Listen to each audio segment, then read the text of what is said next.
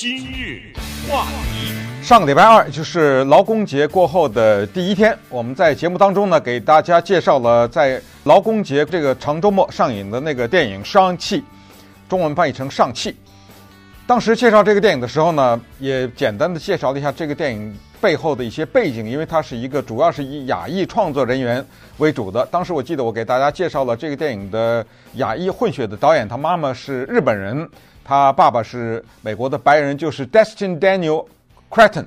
同时呢，也提到了他之前导演的一个算独立制片吧，绝对不能是大制作的一个电影。但是他请了一个大明星 Woody Harrelson 演的《玻璃城堡》The Glass Castle。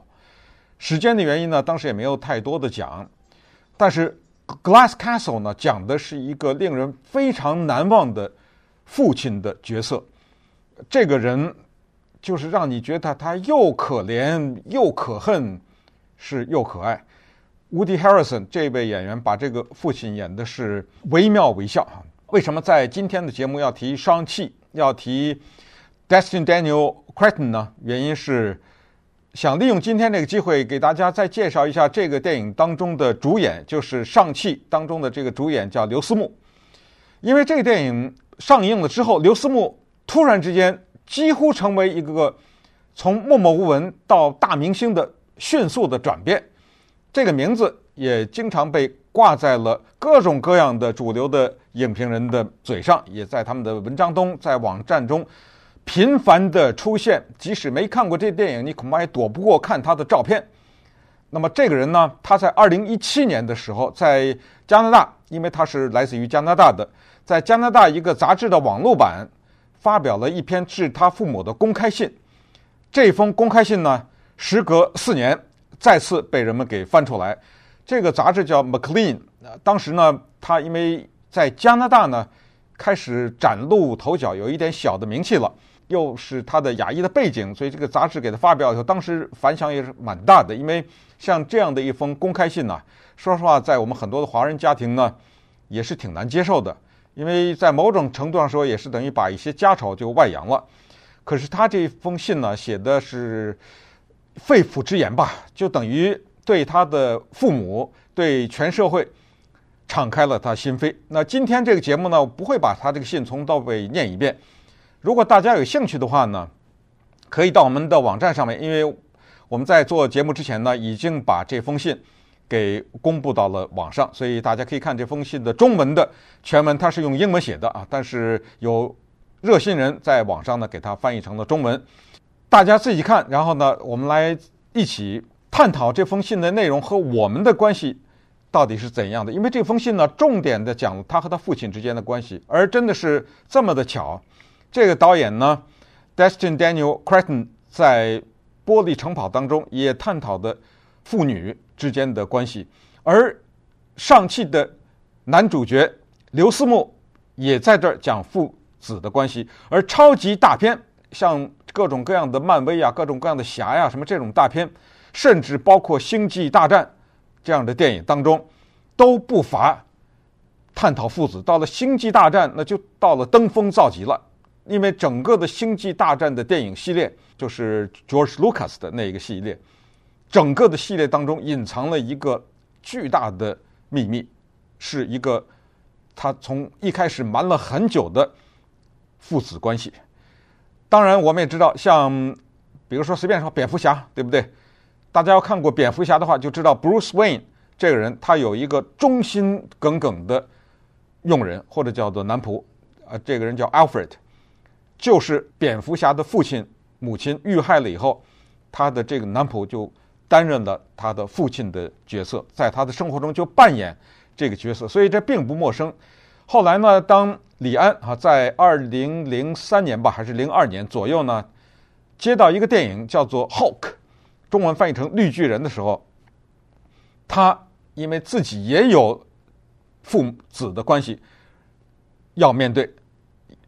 大家也看过他的一个成名作品叫《喜宴》，也是狼雄。和赵文轩之间表演的这种说不清楚的父子关系，所以呢，他当时就提出来说，在《绿巨人》这个电影当中，如果你纯粹的是玩这个悬的、玩电影特技，那我没有什么兴趣，但是我要把它里面的父子关系要把它展开。那么后来他就真的这样做了，但是没想到呢，这个电影失败了。可能是他对于这种超级英雄的这种电影的把握还比较深吧，因为他那个时候也不太懂电影科技。当时为了拍这个电脑动画电影，他不懂嘛，所以他搬了一个睡袋，他睡在后期制作那些地方，他去现学现去来安排这些镜头的设计啊什么之类的。所以那个电影不但失败了，而且他跟主演 Eric Bana 这个澳洲的明星关系也没太搞好。然后这个明星后来也对外声称，他再也不会拍超级英雄这种电影啊等等。而我们今天说的刘思慕呢？他的这封信当中讲的父子的关系啊，跟在电影《上汽》当中呢也有些呼应。因为在上个礼拜二我们在讲《上汽》的时候呢，我曾经给大家提到，就是一九一三年，当时傅满洲这个带有负面形象的华人形象被英国小说家创造出来的时候呢，上汽是他的儿子，但是后来。经过美国的这方面的漫画的改编呢，改了，把商气的爸爸改成了文武了，改成了梁朝伟这个角色。所以在尚气这个电影当中呢，梁朝伟就是一个特别典型的华人的父亲，就是不知道怎么表达对自己孩子的爱，只是知道我传授技艺，我传授本事给你，用这种表现呢是告诉你我爱你。可是呢。有的时候，孩子他就是要听，他就是要让你表达出来这个爱。那么，刘思慕这封信跟上期电影当中他和梁朝伟之间的这个关系，简直是有一个完美的呼应。那么，接下来我们就进入主题啊，看看他在这封公开信里面呢说了些什么。我把它给拆了啊，拆成八段吧。我还是强调，这个信呢，在网上，因为。大家可以看到，有一些人也可以在微信什么这种平台上，相信在传递的过程中也有看到，所以不会给大家念了哈，只是讲八个重点。第一个重点就是，他说在我们这个家庭当中啊，从来没有实质内容的对话，就是我们之间常常会寒暄啊，常常会问一些问题，但是呢，不触及本质。这个呢，在很多的华人家庭里确实是非常常见的啊。他说呢，就有时候父亲、母亲呢会对他有一些关照和。问问他的一些生活的情况等等，但是呢，不触及本质。这个本质是什么呀？你刘思慕要什么呀？像你爸妈，他作为一个在加拿大长的孩子，因为他呃五岁吧左右就来到加拿大，他已经受到了西方观念的影响，他要父母表达对他的感情，这个父母做不到，很多的华人父母做不到，所以他要这个东西呢。没有。那么在这种情况之下呢，他第一段他觉得这种对话呀，跟父母之间的对话没有切入实际，没有办法表达感情。第二呢，他就说父母也不会。他说他爸爸妈妈，尤其是他爸爸，唯一的能够表达感情的说法就是外面冷了，多穿点衣服。那么我想说的，我在开始下一段节目的时候留给大家思考的问题就是，其实，在人类交往的过程当中，很多没有说出来的话，其实比说出来的话重要的多，端看你会不会听了。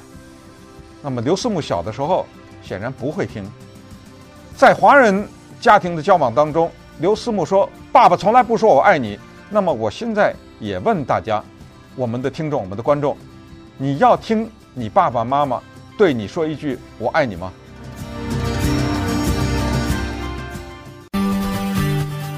今日话题刘思慕这封公开信呢，确实是触动了很多的华人哈，就跟我们之前呢介绍过越南裔的作家阮月清一样。阮月清通过自己的努力拿到了博士，后来在大学里教英文，但是他还是不敢面对自己的父母啊，还是要甚至用他自己的话说要欺骗自己的父母。直到有一天他写了小说，直到有一天他的小说获得了普利策奖以后，才算是给家里带来了一点儿算是光荣吧。算是有点出息吧，否则的话呢，还是被认为不务正业。而刘思慕的家庭也是这样：首先，父母不懂得表达感情；其次呢，他的这种感情的冷漠来自于跟我们很多的华人有相似的背景，就是怎么成长的。他父母这一代成长于中国的文化大革命那一个年代，他一九八九年生的，生在中国的哈尔滨。父母呢，生下他以后啊，就走了，到加拿大去上学了。像我们这一代留学生，他就由祖父母带大。这个我们也听说过啊，祖父母比较溺爱，确实是，祖父母对孙子辈的这一代孩子呢，就比较耐心，也比较关爱。等他长到五六岁的时候，差不多他的亲生的父母在加拿大已经基本上扎了根了啊，学习也学完了，有个朝九晚五的工作了，就把他接去。可是这个过程，他的父母对于刘思慕来说是一个完全的陌生人，而且你反过来，刘思慕对他的父母来说也是一个陌生人，只不过是一个小孩，一个五岁的小孩。实际上，这个小孩跟大街上走的一个素不相识的小孩也没有什么太大的区别。那么矛盾就此展开。来到了加拿大以后呢，首先他不怎么认同自己的父母，因为陌生嘛，小的时候也没跟你们一起长大，父母也不认同他，所以这个中间呢，就开始了一些艰苦的磨合的过程。在这个磨合的过程当中呢，用刘思慕的话说呢，他这个里面是充满了愤怒啊，充满了对于父母的不解，以及对于他自己的。不了解，就是我的父母怎么不会做到像我的祖父母那样爱我呢？当然，他现在长大成人以后，他说可能是年龄的原因啊，就是用他自己原话是说，年龄和智慧还没有能够驯服他父母的脾气。但是有的时候，我也怀疑年龄和智慧会不会驯服某些人的脾气，所以跟他父母闹得很厉害。于是呢，在他十五岁，好像是啊，他就跑了。从家里面跑到在同学家住，这是一个极致的反叛的过程。那么长话短说呢，还是在父母的压力之下，他去学了一个他极为不喜欢的专业，就是会计。找到了一份相当棒的工作，按照他自己在信里讲的是一个一流的会计公司。可是呢，他心里还是有一股无法释放的怨气。这个就是父亲。对他整个的成长过程当中的整个的华人的惯例的做法，就是不予肯定。用他自己的话说：“如果我的鞋带松了，爸爸不是说‘哎，孩子过来，帮你系系鞋带’或者什么，而是说‘你怎么这么笨呢？’这个是父母给他的回答。如果他考试没考一个 A，没考满分，父母就会跟他：‘你怎么这么蠢呢？’你看，全是负面的。”如果我想去朋友家去玩一玩，想去过夜，你怎么浪费时间呢？这又是一点。总之就是说，给他的一种感觉就是，我这个父母是怎么了？是怎么让我不开心？是怎么对付我？是吧？父母反过来想，我们这个孩子是怎么了？我们为了把你带大。一开始穷没钱，把你留在祖父母，我们是千辛万苦到了这个国家，现在弄了份工作，给你吃的，给你住的，然后给你穿的衣服，你还不听话，所以在这种压力之下呢，他去到了这个会计公司工作。可以想象，这是典型的心不在焉，他心根本没有在这份会计公司上面，不不管他的薪水是多少，不管他那个公司有多大。他说，后来我的主管一下子就看出来了，我这个年轻人。根本心思没在这儿，八个月就把我给开除了。他说：“我永远忘不了开除的那一天。开除的那一天是极具屈辱性的，当着全公司的面，我在收拾桌子，把我桌子上东西拿走。接下来呢，他的生活进入到下一个阶段，不找工作了，不再找这个朝九晚五的工作了，也没办法面对父母了。他从会计公司出来那天，他说第一个念头就是自杀，我要死了。”这怎么回去见父母？这怎么交代啊？我这大学的学费谁出的？对不对？那个时候呢，命运就在这儿有一个小小的机会，有一个叫 Craigslist，大家都听说过这个网站，这是找工作呀、租房子啊、卖卖家里面的多余的东西的这么一个网站。他在上面看到了墨西哥著名导演 Guillermo del Toro 在招群众演员，可以想象呢，这个孩子就比较喜欢演戏，他就去了。拿的特别少的钱，但是居然被选上了，所以他就去当了群众演员。当了一段时候以后，哎，上了瘾了，他就去一天到晚守株待兔啊，就跑到 Craigslist 去找这种当群众演员的机会。哎，一次、两次、三次、五次，后来有人挑上他演了一个广告，这广告给他赚了不少钱，因为是一个蛮大的公司的一个广告。这时候他的信心倍增啊。那再后来呢，他就演电视了。在演电视的时候呢，还正好演的是他自己成长的这个过程的有同样经历的这么一个人物，也是一个哎挺反叛的这么一个孩子，也是这么一个跟父母的关系搞不好的这么一个孩子，也是这么一个在生活中寻找出路找不到头绪的这么一个孩子。所以电视演得很成功。那么呃，简单的说呢，在这个时候，他的事业有点转变的时候呢，他开始生活中发生了下一个变化。就是开始来研究他和他父母的之间的这个关系，他得出了这么一个结论。他说：“父母啊，对我做的很多坏事，这个坏事是带引号的啊，就是他们对我的恶的那一面呢，其实我是忘不了的。在这儿也提醒一下，不管是父母也好，还是我们人际关系也好，都是这样。就有的时候我们把恶撒在别人的身上，之后希望别人忘掉。”这个你想多了，忘不掉，越不愉快的事情越难忘。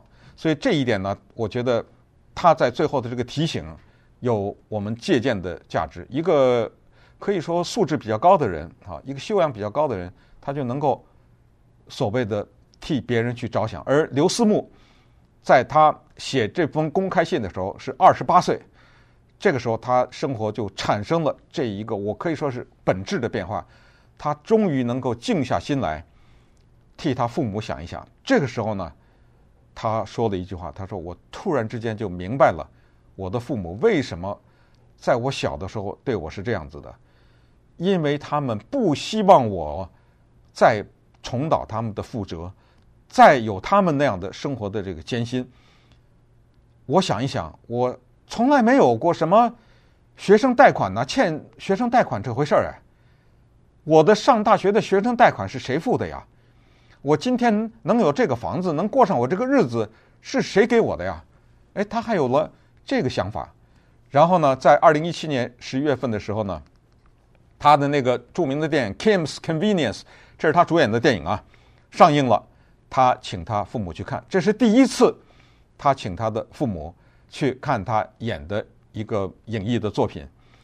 他说那一天晚上真的是太完美了哈。那天晚上呢，我身边围绕着我的朋友，还有我的家人。他说，在那一天呢，真的是让我叫百感交集哈。我这个时候是充满了对父母的感激之情，同时我也为父母为我所做的这一切呢感到无比的骄傲。他直接在这封公开信里就跟他爸爸妈妈说：“你们是我的英雄，是我的灵感。”那么他。